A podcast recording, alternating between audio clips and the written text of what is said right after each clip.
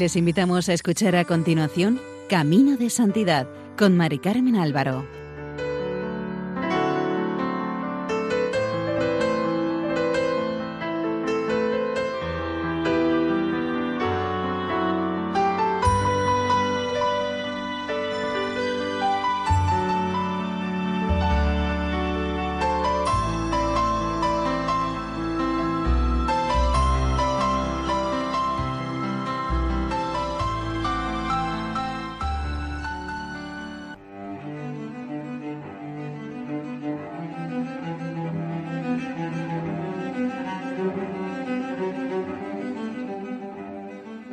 Bienvenidos al programa Camino de Santidad, realizado por el equipo del voluntariado de Radio María en Castellón, Virgen del Lledó. Les ofrecemos el cuarto y último capítulo dedicado a la vida de San Juan de Dios.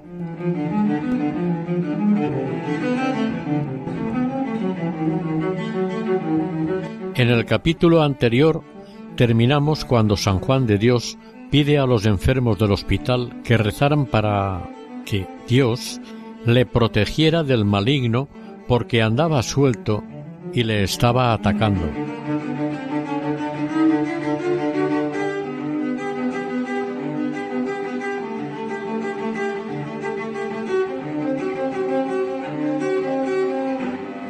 En algunas ocasiones los hermanos oían desde su celda Jesús, Hijo de Dios vivo, Venid. Una vez que forzaron la puerta encontraron al santo de rodillas, con una imagen del nacimiento del Señor y con los brazos en cruz. Le preguntaron qué había sucedido, y acababa de ser brutalmente asido su cuerpo, levantado en el aire y lanzado contra el suelo. Estaba cubierto de heridas. En otra ocasión hallaron al santo al pie de la escalera, en los últimos pendaños tendido en el suelo y sin sentido. Cuando despertó, besó el crucifijo y dijo que una fuerza le empujó tirándole por las escaleras. Siempre decía Jesús, socorredme. Otro día por la calle un hombre le dijo Dadme una limosna. El santo preguntó ¿En nombre de quién me la pedís? El tal hombre lo miró y se alejó. Juan de Dios siguió su tarea de colecta.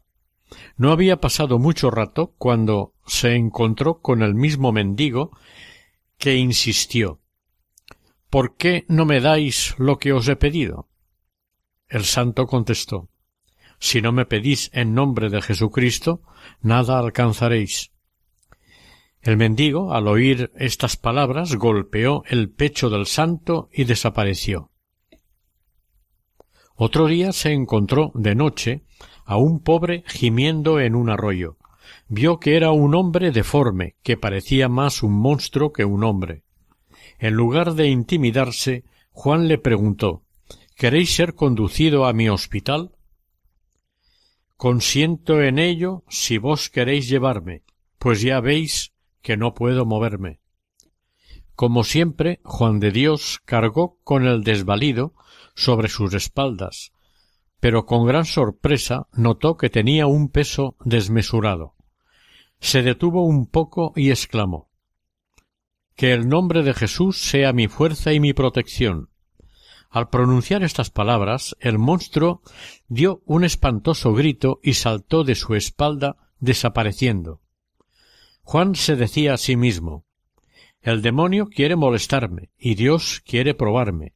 Estoy contento de que esto suceda, porque así puedo probar mi inquebrantable fe. Las pruebas no habían terminado. Un día, cuando volvía de su colecta, un monstruoso cerdo se arrojó sobre sus pies y le hizo caer con violencia al suelo pisoteándolo un buen rato. Unos transeúntes encontraron al santo mal herido y lo llevaron al hospital permaneció sin poder mantenerse en pie al menos un mes. Cuando le preguntaron, decía El maldito quiso pasar por encima de mí, pero con la gracia de nuestro Señor, yo le abatiré.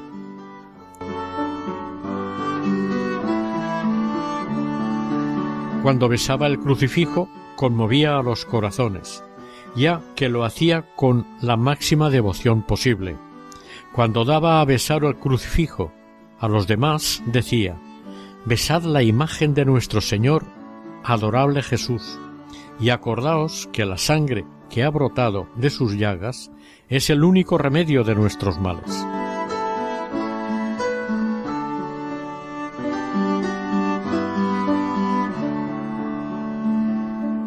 Otro hecho, aparte de los que ya hemos narrado, que demuestran la humildad y la fe de nuestro santo, fue el siguiente.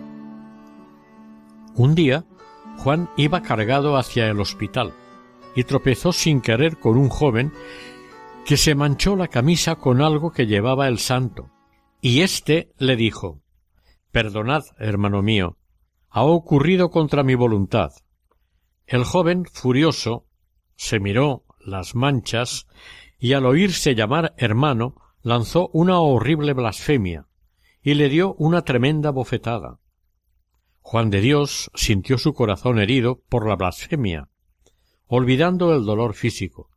Cayó de rodillas y exclamó Señor Dios mío, yo soy la causa de la blasfemia.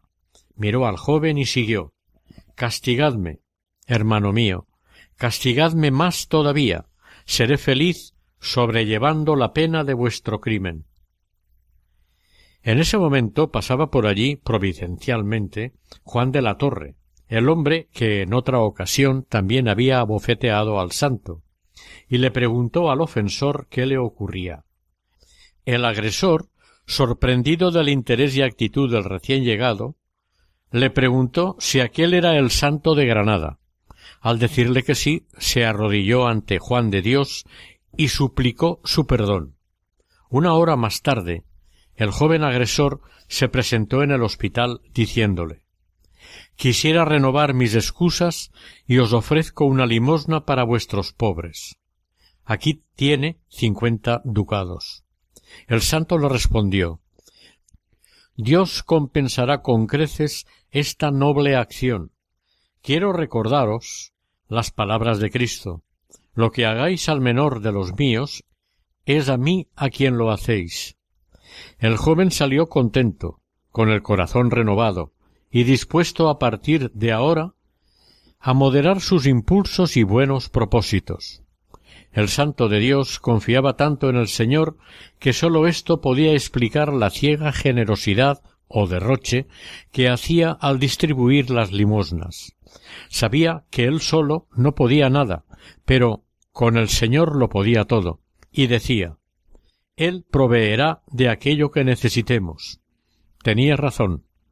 Veremos unos ejemplos. Un día, a la hora de comer, se encontró que no tenía nada para los enfermos. Con tranquilidad, como si ya supiese que iba a encontrar alimento, se encomendó a Dios y salió del hospital con su cesta. Apenas atravesó la calle, un jinete que llegaba le entregó más cantidad de pan del que necesitaba. Ni siquiera pudo darle las gracias porque desapareció rápidamente. Se acordó del arcángel San Rafael y bendijo al Señor que una vez más, revestido de forma humana, había vuelto a ayudarle en su agobio. No se acaban aquí las intervenciones providenciales.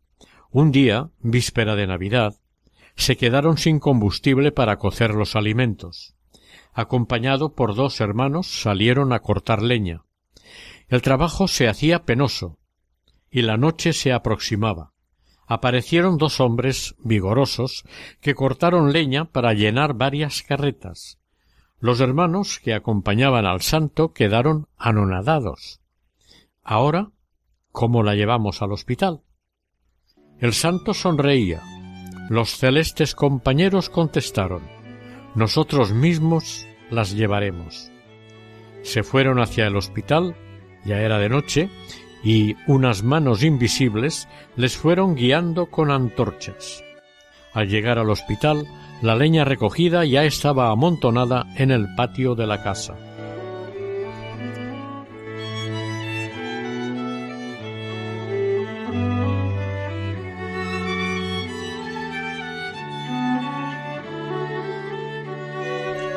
Pero nuestro santo era también un hombre precavido. Sabía que podía caer en tentaciones. Un día que estaba en la ciudad de Ronda, se encontró con un soldado vestido con harapos, y el santo le ofreció su manto a cambio de los harapos. Coincidió que en un momento dado un sacerdote iba a dar el viático a un enfermo y alguien que le conocía le entregó una vara del palio para la procesión a pesar de la vestimenta que llevaba. Cuando acabó todo, salió corriendo de la ciudad diciéndole al hermano que le acompañaba Salgamos de aquí enseguida. Si a un vestido así me han dado la vara de un palio, peligramos de mucha vanidad.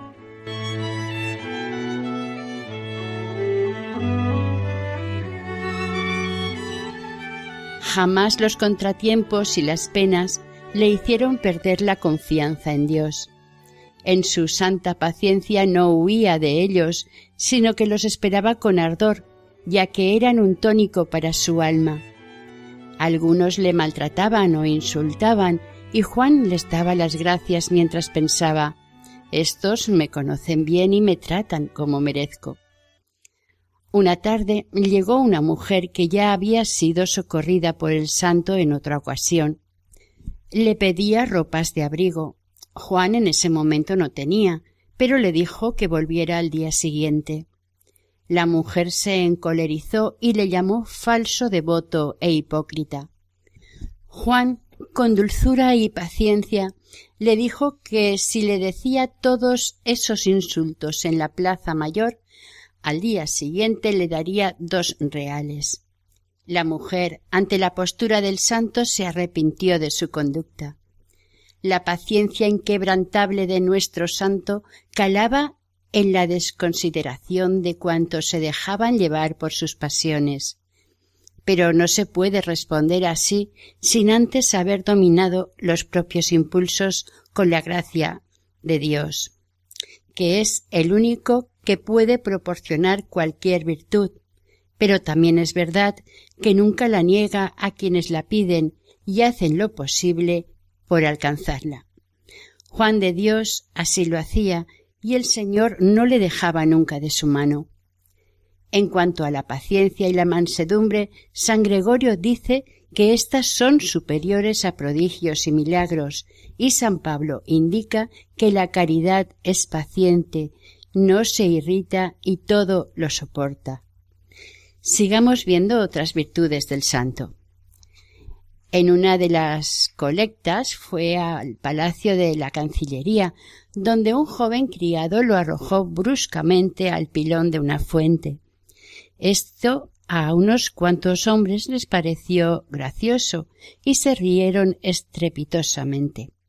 Juan de Dios, sin inmutarse, se apartó completamente mojado y le dijo al joven Que Dios te pague el mucho bien que me has hecho.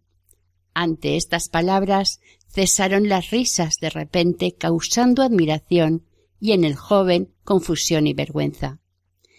En otra ocasión, un hombre que prefería la mendicidad al trabajo se encontraba con unos compañeros de miseria como él, todos ellos se distinguían por sus groserías. Estaban junto a la casa de un caballero llamado Antonio Zabán, que vivía en Granada. Cuando uno de ellos vio que se aproximaba Juan de Dios, avisó a sus compañeros y solicitó una limosna. Juan de Dios les entregó un real a cada uno de ellos. El mendigo miró unos momentos el donativo pensando que era poco y comenzó a murmurar y después gritó Este hombre es un ladrón de limosnas, un impostor, y le dio una bofetada. Los otros mendigos se indignaron con la actitud del agresor y se encararon con él. Esta actitud derivó en un pequeño tumulto al que se unieron los servidores de Antonio Zabán, que enterados de lo que sucedía, cogieron al mendigo para castigarle y entregarle a la justicia. Pero serenamente Juan los detuvo. Esperad, soltadle. Yo debo más bien agradecerle y rogar por él. La bondad y mansedumbre del santo se manifestó en otro hecho. Un hombre entró sigilosamente en el hospital y les quitó el asno y empezó a andar con él para irse del lugar lo más rápidamente posible. De pronto se dio cuenta de que a pesar de lo mucho que había andado, se encontraba en la misma puerta del hospital, y aunque el hombre obligó a caminar al asno, éste no dio ni un solo paso. Cuando los hermanos del hospital observaron el hecho, se dispusieron a castigar al ladrón, pero el santo le dijo a éste Tu falta es grave, y de ella debes lavarte con oración y penitencia, y le dio una limosna. Ante esta actitud del santo, el ladrón se fue confuso e impresionado. Otro hecho que confirma sus virtudes.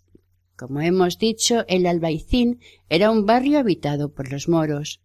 Un día el santo pasaba por allí para pedir sus limosnas y tuvo que soportar toda clase de burlas por parte de éstos. En silencio y humildad dejó que descargasen sus insultos. Los moros se divertían y al ver que no protestaba, en tono de burla le preguntaron Dinos, pues, cristiano, ¿qué milagros ha hecho tu Cristo? Juan, con serenidad que nunca perdía, contestó con firmeza No es pequeño milagro que su gracia encadene mi cólera ante vuestros insultos y me impida por amor de su ley el no hacer nada aquí que sea indigno del nombre cristiano. Se sintió firme y fuerte en su fe y siguió.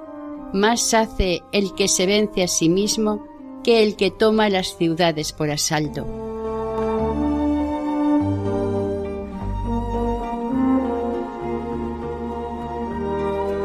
Era muy severo para consigo mismo y jamás le parecían bastantes sus penitencias.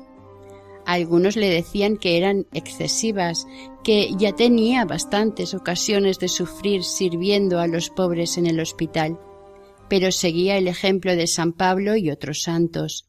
Nadie le desviaba de sus propósitos. El poco tiempo que tenía para el descanso dormía en el carretón de un inválido. Y aun así se despertaba a menudo para dedicarse a la oración. Con frecuencia decía Los dormilones y perezosos no son aptos para el reino de los cielos. Velemos y roguemos, pues no sabemos en qué hora vendrá el Señor. Siempre andaba con las piernas y pies desnudos, la cabeza descubierta, su túnica de tejido rudo y grosero, y afuera en los rigores del frío o bajo el implacable calor del verano. En su comida era parco y muchas veces se alimentaba de lo que sobraba a los enfermos. Cuando no podía evitar rechazar la invitación a comer en casa de alguien rico, pedía llevarse los mejores manjares que le ponían para sus pobres. Comía el plato menos delicado y explicaba su proceder diciendo Experimentaré mayor placer viéndoselo comer a mis enfermos que comiéndolo yo mismo.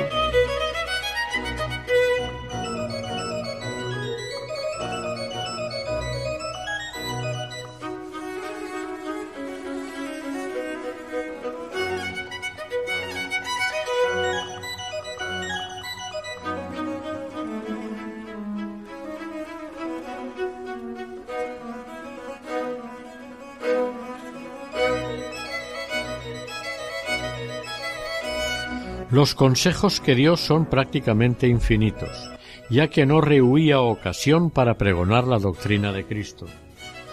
Además, en algunas ocasiones escribió cartas al joven Luis Bautista y a su bienhechora, la duquesa de Sesa, en las que les define las virtudes y traza una regla para el empleo del tiempo que deben compartir entre la oración, el trabajo y las necesidades de la vida material. Veamos algunos párrafos. La limosna borra muchos pecados al modo que el agua extingue el fuego. Dios devuelve por ella en el cielo muchísimo más. Y no es más que una restitución hecha a Jesucristo, puesto que todo lo que damos a los pobres, que son en realidad sus miembros, le pertenece y nos viene de su divina liberalidad.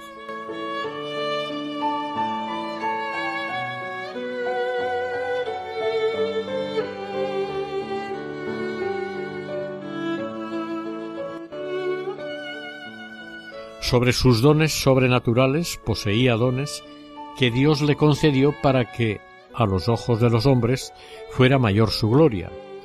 Los duques de Sesa estaban desolados por no tener hijos, sobre todo la esposa, quien le comentó a Juan de Dios su deseo y que orara por ello, con lo que al cabo de un año tuvo el hijo tan deseado.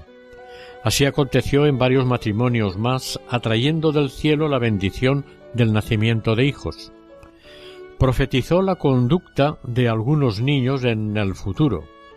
María Suárez tenía una hija llamada Isabel y dijo Esta niña será con el tiempo una gran sierva de Dios.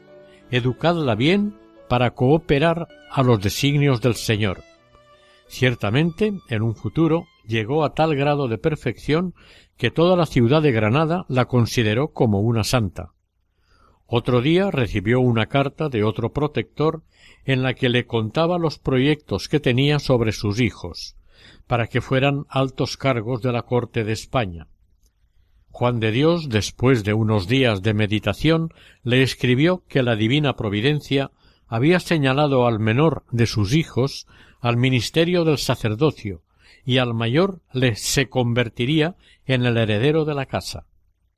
El tiempo confirmó esta predicción. En cierta ocasión esperaba una limosna que regularmente le daba cierto oficial de la Cancillería de Granada, llamado Diego de Ágreda. Mientras nuestro santo esperaba, dibujó una espada sobre la pared. Un caballero le preguntó el significado de aquello, contestando Juan que era para asegurar al propietario de la casa que le recompensaba de sus limosnas. Dios perpetuará en las manos de sus descendientes la justicia que llevarán con tanto honor como el mismo rey. También la profecía se cumplió. En otra ocasión supo por revelación divina que un enfermo se aproximaba a su fin en esta vida, llamó a uno de sus hermanos y le hizo coger un cirio bendito para que lo llevara a casa del enfermo y lo pusiera en sus manos. Nadie sabía la gravedad de su salud. Este hecho se repitió en otra circunstancia en la que nadie tenía inquietud alguna sobre el estado de salud de un enfermo. Sin embargo, por inspiración divina, Juan de Dios dijo que era preciso administrarle los sacramentos, lo cual extrañó incluso al enfermo que moría al cabo de pocos momentos, habiendo rechazado los sacramentos. Juan, apenado por aquel suceso, ordenó el entierro del difunto ayudado por sus hermanos. En un momento, antes de darle sepultura, el difunto volvió a la vida y exclamó Padre de los pobres, por haber yo rehusado el sacramento, la justicia divina me ha condenado a sufrir durante mucho tiempo las llamas del purgatorio. Evidentemente los presentes se espantaron. Al acabar sus palabras, su alma se separó de nuevo del cuerpo y el cadáver pudo ser enterrado. Estos hechos demuestran que el Señor le había concedido el conocer de antemano ciertos acontecimientos, supo el momento del fallecimiento de algunos pobres y de cierta dama muy piadosa. Dados estos hechos, no es difícil suponer que también al santo le fuera revelada la fecha de su propia muerte. Algunos aseguraron haber oído decir al santo que moriría en el intermedio de un viernes y un sábado. Tampoco se equivocó en esto. También Dios le revelaba los secretos pensamientos de algunas personas, pudiendo leer el fondo de sus conciencias. Relataremos uno de ellos. En un momento de lucidez de un moribundo, se acercó al oído y le dijo Insensato, ¿no quieres confesar tu pecado? El diablo está aquí para llevar tu alma. Ten piedad de tu alma. has cometido un horrible crimen que no has confesado.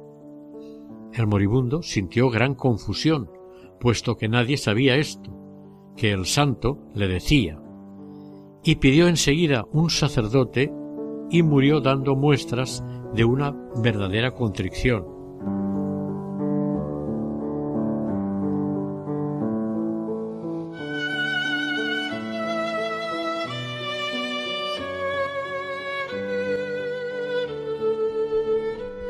Otra enferma, una mujer, llenaba con sus gritos el hospital día y noche, pedía que la arrastraran a la plaza mayor. Juan de Dios, inspirado por luz divina, le dijo a la mujer Si hubierais arrojado al demonio de vuestro corazón y confesado la mala vida que lleváis hace ya diez años, no tendríais este deseo y quedaríais en reposo. La enferma declaró que aquello era cierto, pero que nunca había pensado en confesarlo. Juan respondió Confesad y confiad en la misericordia de Dios, que jamás rechaza a los arrepentidos. La enferma siguió aquel consejo y poco después pudo morir en paz. En otra ocasión se cruzó con dos jóvenes que hablaban en voz baja. El santo supo también por gracia de Dios que iban maquinando la forma de cometer un despreciable crimen. Se acercó a ellos y les hizo ver con claridad el enorme pecado que proyectaban, de manera que ambos desistieron de ello y verdaderamente se arrepintieron de sus desvaríos y despropósitos. Fueron muchos los pecadores que, avisados a tiempo por Juan de Dios, cambiaron de vida aceptaron los sacramentos y la gracia y misericordia de Dios les salvó.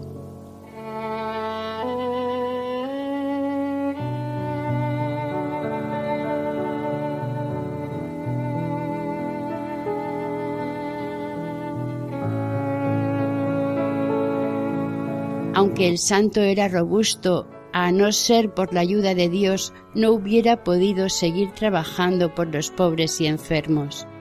Durante trece años lo hizo, pero cuando volvió de Valladolid notó un gran decaimiento en su salud. Intentaba disimularlo para no preocupar a nadie, pero su delgadez y su rostro demacrado eran suficientes para que todos se dieran cuenta de su estado. Sus hermanos de orden le aconsejaban descanso, así como otros habitantes de Granada, pero a pesar de su estado de debilidad y agotamiento, seguía paso a paso lo que sucedía. Interesado por ciertos murmullos, preguntó qué pasaba. Le dijeron que otra vez se había desbordado el río Genil arrastrando árboles y madera, Juan inmediatamente dejó la cama pensando que no podía desaprovechar aquella ocasión para aprovechar la leña que se convertiría en calor para los hospitalizados. Se hallaban ya en el río sacando leña cuando un muchacho fue arrastrado por la corriente. Inmediatamente Juan se lanzó al río para rescatarlo. Sus esfuerzos fueron inútiles. Con el corazón acongojado volvió a la orilla, este acto heroico y la impresión de aquello llevaron a un empeoramiento notable de su enfermedad. Cogió pulmonía. Con la ayuda del hermano pudo llegar al hospital e incapaz de sostenerse se derrumbó en la cama. Aquella noche fue de prueba. Crueles sufrimientos físicos le atenazaron, pero el arcángel Rafael le visitó y su espíritu quedó reconfortado. Además le dijo que su fin estaba cerca. A nadie reveló este secreto. A pesar de las insistencias de los hermanos, se levantó y tomando tintero y papel fue a visitar a los acreedores del hospital le acompañaba uno de los hermanos que iba notando las cantidades que se debían y dando justificante a los acreedores para que se les pagaran las deudas si no habían sido pagadas antes de su muerte.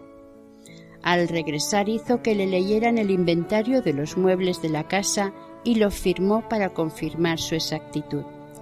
Revisó los reglamentos en lo que señalaba el orden y naturaleza de los trabajos de cada día, confió a Antón Martín, y esto lo puso por escrito y firmado, que le reemplazara en su enfermedad.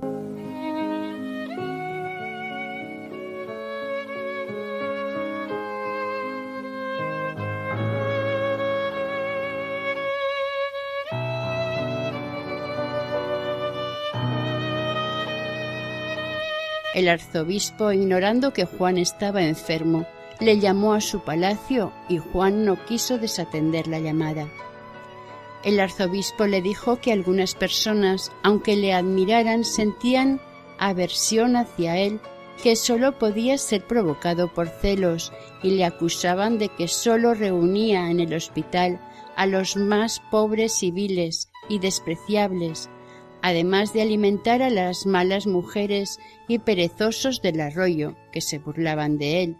De hecho, ya había sido acusado en otra ocasión. Le decían al arzobispo que corrigiera esta conducta. Juan de Dios, ante esta acusación, invitó al arzobispo a visitar el hospital y comprobara por sí mismo que allí no encontraría abusos ni desórdenes y debería reconocer que no había allí nadie que pudiera ser echado. Y prosiguió nuestro santo. Dios me ha confiado la dirección del hospital, bajo vuestra autoridad, a fin de recibir en él a los pobres abandonados y trabajar al mismo tiempo con cuidado en la conversión de las almas. Si pues no recibo allí más que justos, nuestras enfermerías quedarían vacías y entonces ¿Cómo podría ocuparme en la salud de los pecadores? Reconozco que no hago todo lo que debo y que soy muy infiel a mi vocación. Confieso con vergüenza que soy el único pecador que come el pan de la limosna.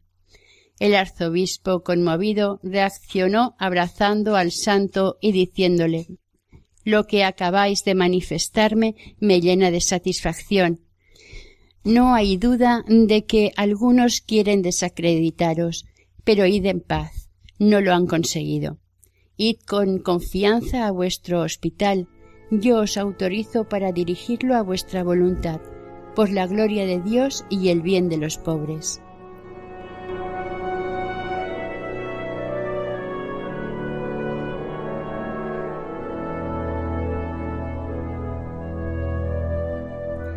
Enfermo como estaba, le costó trabajo llegar al hospital, aunque las calumnias no alteraron su paz. Volvió a la cama inmediatamente, reuniendo a los hermanos y exhortándoles a permanecer siempre unidos, servir a los enfermos y aceptar como superior a Antón Martín. Todos se daban cuenta de que pronto se verían privados de aquel santo varón. La enfermedad iba minando el cuerpo pero aún escribía a sus bienhechores suplicándoles que siguieran con sus limosnas favoreciendo al hospital. La noticia de su enfermedad se propagó y empezaron a llegar abundantes limosnas. Juan no cesaba de dar gracias a Dios por su inagotable providencia. La enfermedad se agravaba rápidamente. Doña Ana de Osorio, que estaba muy vinculada a su causa, le visitó y pudo ver que él mismo desatendía su propia salud, ya que dormía sobre una estera y una piedra como almohada. La dama al ver tal espectáculo se le oprimió el corazón y quiso llevárselo a casa para que tuviera los cuidados necesarios. Pero como sabía que Juan jamás consentiría abandonar el hospital, apeló a la santa obediencia, mandando a uno de los hermanos el encargo de pedir al arzobispo una orden escrita de su mano y firma para poder trasladarle a su casa.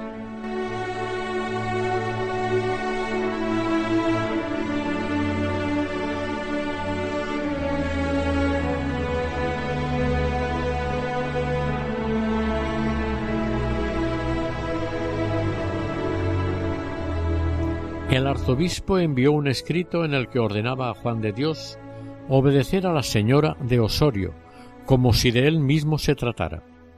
La ilustre dama, antes de mostrarle el escrito, intentó convencerle, pero como el santo se negaba, Entonces ésta le entregó el escrito del obispo, utilizando las enseñanzas que el mismo santo hacía sobre la obediencia. Así que al modo que Cristo obedeció hasta la muerte, Juan tuvo que aceptar y obedecer. Con gran pena los hermanos se despidieron de él. Juan los bendijo y les ordenó obedecer a Antón Martín como superior y a seguir el camino empezado.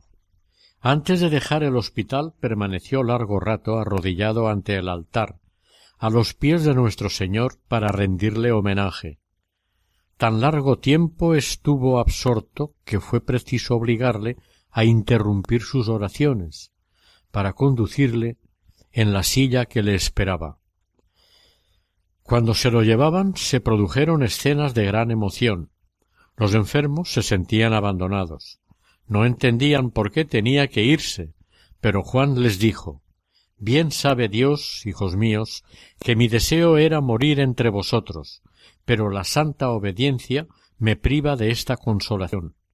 Pero hágase la voluntad de Dios por encima de todo. Quedad en paz y rogad por mí. El traslado se convirtió en una procesión de lágrimas, pues la gente salía de sus casas para verle de cerca, y pedir su bendición. Tal era la avalancha de gente que apenas podían avanzar, por lo que fue preciso recurrir a una escolta. La gente se apelotonó enfrente de la casa de doña Ana para informarse del estado del enfermo. Fue necesario poner un guardia en la puerta de la casa y otro en la puerta de la habitación del enfermo para que pudiese descansar. Una comisión de los principales de la ciudad le agradecieron todo lo que había hecho por Granada y se encomendaban a sus oraciones. Juan respondió No soy más que un pecador. Si Dios se ha servido de mí para el alivio de los pobres, ha sido por medio de vuestras limosnas. Os pido que no os olvidéis de estos pobres cuando me haya ido, rezaré por todos ellos cuando esté frente a nuestro Señor. Pidieron la bendición para la ciudad, a lo que Juan se resistía. En aquel momento entró el arzobispo, quien, recordándole que los habitantes de Granada le llamaban padre, le dijo que debía bendecirlos antes de abandonar esta tierra. Accediendo a la petición del arzobispo, Juan dio su bendición. El médico anunció que el final de su vida era inminente. El arzobispo conversó con Juan, le abrazó tiernamente y prometió que volvería para administrarle los santos sacramentos. Fueron tantos los cuidados que recibió que obtuvo una ligera mejoría. En uno de esos días de mejoría se produjo un hecho que puso de relieve una vez más, el espíritu de profecía que el Señor le había concedido. Se le reveló que un tejedor desesperado, por no poder alimentar a su familia, había decidido quitarse la vida. Efectivamente, aquella mañana, este hombre salió con un propósito, el de ahorcarse. Juan de Dios, a pesar de los impedimentos que encontró, salió de la casa y se dirigió al pie del árbol escogido por el hombre para ahorcarse. Llegó el hombre y le habló con tal vehemencia que desistió de su intento y volvió la paz a su corazón. El santo lo recomendó a varias personas pudientes y caritativas que lo sacaron de aquel trance, socorriéndole económicamente. Volvió el santo a la casa, y se acostó nuevamente sin decir el motivo de su misteriosa salida. Pero, acosado por las preguntas, contó el episodio muy simplemente y sin revelar el nombre de la persona. Juan se sentía feliz por haber salvado a aquel hombre, pero más feliz se sentía por saber que su muerte estaba próxima.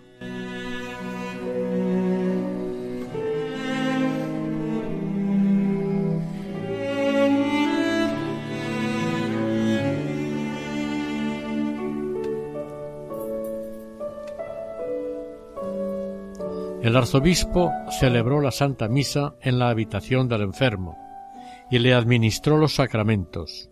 Juan llamó a Antón Martín para darle sus últimas instrucciones, declarándole que por medio del arcángel San Rafael sabía exactamente el día y la hora de su muerte, pero le prohibió decirlo. Le ordenó que le trajera una relación de las deudas para dárselas al arzobispo. Juan se levantó y adornó un altar. En presencia de los concurrentes pidió públicamente perdón a Dios de sus faltas. Después oyó la Santa Misa y recibió el viático de manos del arzobispo. A partir de aquel momento todas sus oraciones y acciones fueron lecciones de cómo morir santamente. El arzobispo le preguntó a Juan si tenía alguna pena o inquietud. Juan contestó Nada tengo que ocultaros. La última noche el arcángel San Rafael me ha visitado y me ha dado la seguridad de que a pesar de mis pecados Dios me hará la misericordia de llamarme a su lado. Además, ahora mismo, al recibir la comunión, la Santísima Virgen, San Rafael y San Juan Evangelista me han honrado con su visita y me han prometido ser protectores de la obra que he comenzado. A pesar de estos favores quedan en mí tres motivos de aflicción. Primero, mi ingratitud para con Dios. Segundo, el estado en que dejo a mis queridos pobres. Y obras de caridad, es decir, deudas, que jamás podrán pagarse si el Señor mismo no se encarga de ello.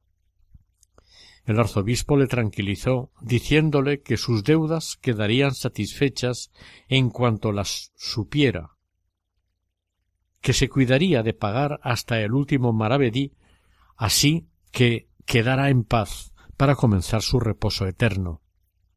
El prelado bendijo al santo y éste le entregó la relación de sus deudas. Después se dirigió al hospital para confirmar en el cargo de superior a Antón Martín. Juan llamó a todos sus hermanos y habló con ellos particularmente, dándoles consejos. Después se arrodillaron todos alrededor de Juan de Dios para recibir su última bendición. Pasó el resto del día en oración, hasta que a la tarde pidió que le fuese leída la pasión del Señor según San Juan. Al comenzar la lectura, el rostro del santo recobró un tinte sonrosado. Cuando acabó, hizo una viva y persuasiva plática sobre la pasión de Jesucristo. Al acabar quedó en éxtasis y permaneció así un cuarto de hora. Al recobrar los sentidos pidió que lo dejaran solo, que quería estar únicamente con Dios.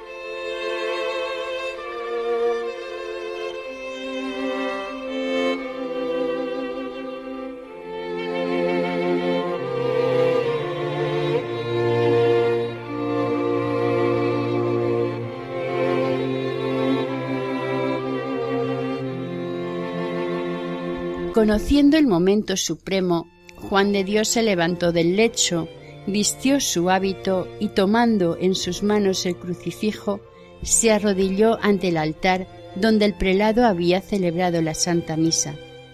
Después de una breve oración, exclamó forzando la voz Jesús, Jesús, en tus manos encomiendo mi espíritu. Eran poco más de las doce de la noche del viernes al sábado del 8 de marzo de 1550. Juan dejó este mundo para encontrarse con Dios.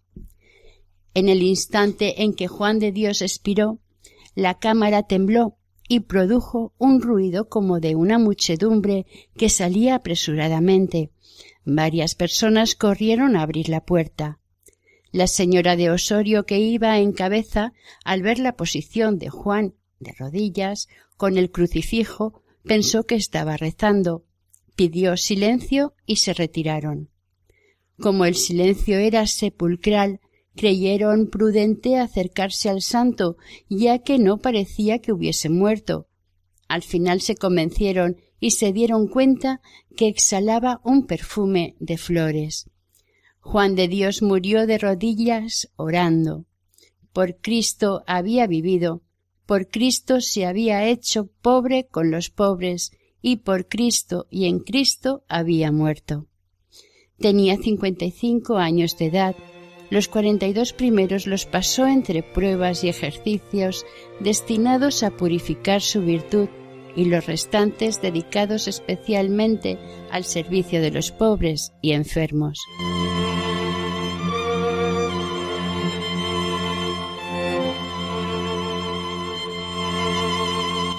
El cadáver fue colocado en unas parihuelas para que las gentes pudiesen verlo mientras tocaban tristemente las campanas.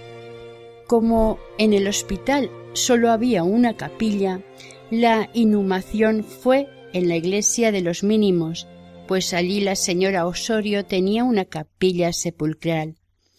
Una piadosa competencia entre bienhechores y órdenes religiosas se suscitó para llevar el cuerpo a la iglesia. El arzobispo ordenó que lo llevasen por turnos. La distancia era corta, pero era tal la multitud que acudió que, habiendo partido el cortejo a las nueve de la mañana, no llegó antes del mediodía. Fue acompañado desde por los pobres del hospital hasta los más altos magistrados, caballeros y el pueblo en masa. Hubo de separar la muchedumbre del féretro, puesto que se lanzaron a arrebatar pedazos del lienzo para guardarlos como reliquias. El padre general de los mínimos celebró la Santa Misa. Estuvo nueve días el cuerpo en la iglesia para celebrar la novena y hubo oficios solemnes con oración en elogio del santo. Todas las críticas desaparecieron después de su muerte, incluso los más encarnizados enemigos tuvieron que dar fe de su santidad y virtud. Se abrieron suscripciones para perpetuar su memoria. El arzobispo de Granada no se cansaba de recordar sus virtudes y de decir a su pueblo el privilegio de tener los venerables restos del santo. Los magistrados de Granada y comisionarios del arzobispo hicieron un inventario de los objetos que habían pertenecido al santo para conservarlos como reliquias. El olor celestial permaneció durante los primeros nueve días que siguieron al fallecimiento. Un siglo después, y cada vez que su tumba fue abierta para comprobar el estado de sus restos, volvía el olor celestial que se renovó de manera notable cuando se abrió su tumba el 28 de noviembre de 1664 para trasladar sus restos con motivo de su canonización.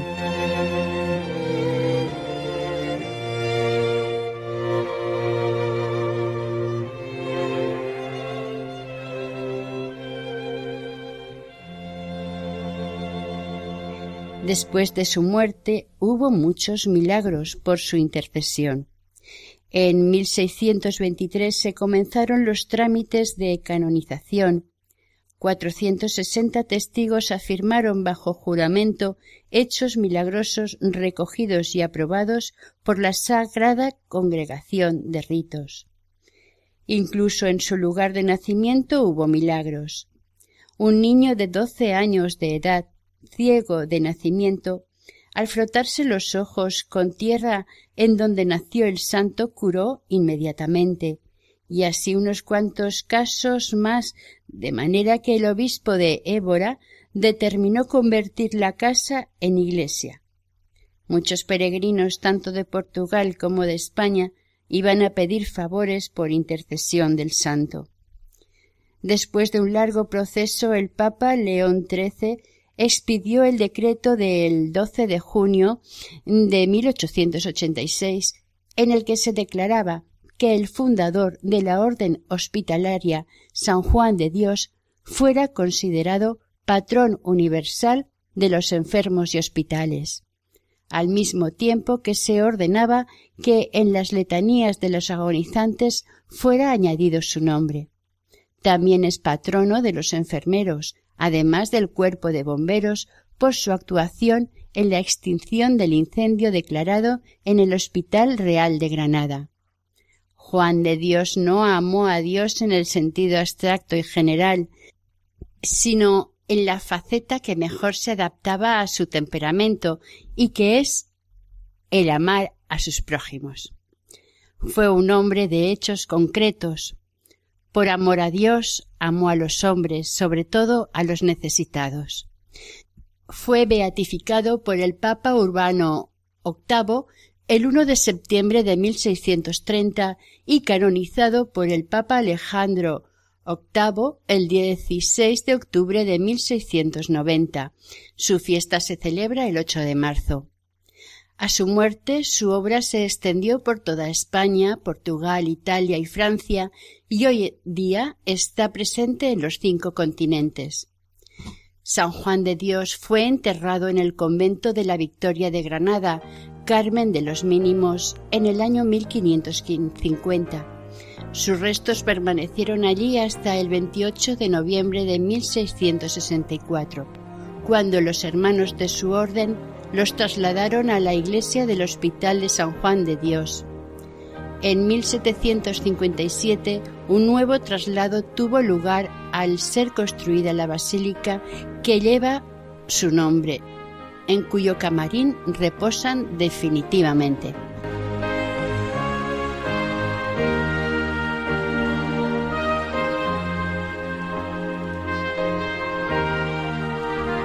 Les invitamos a que se unan a la oración dedicada a Juan de Dios.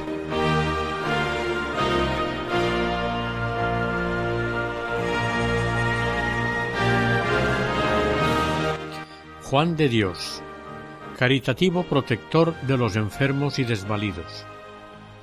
Mientras viviste en la tierra, no hubo quien se apartase de ti desconsolado. El pobre halló amparo y refugio los afligidos consuelo y alegría, confianza a los desesperados y alivio en sus penas y dolores todos los enfermos. Si tan copiosos fueron los frutos de tu caridad estando aún en el mundo, ¿qué no podremos esperar de ti ahora que vives íntimamente unido a Dios en el cielo? Animados con este pensamiento, esperamos nos alcances del Señor la gracia de amarle más y más y en él a los pobres. Amén.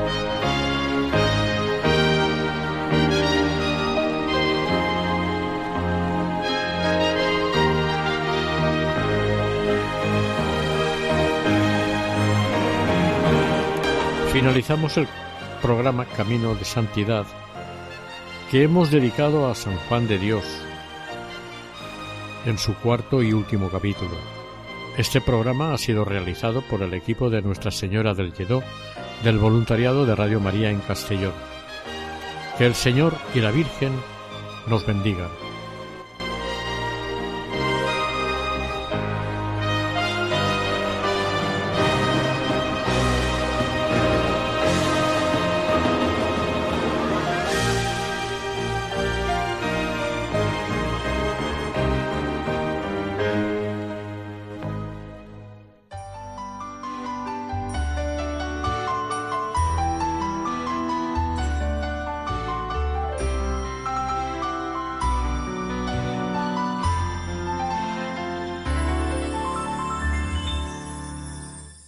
Escuchado en Radio María Camino de Santidad, dirigido por Mari Carmen Álvaro.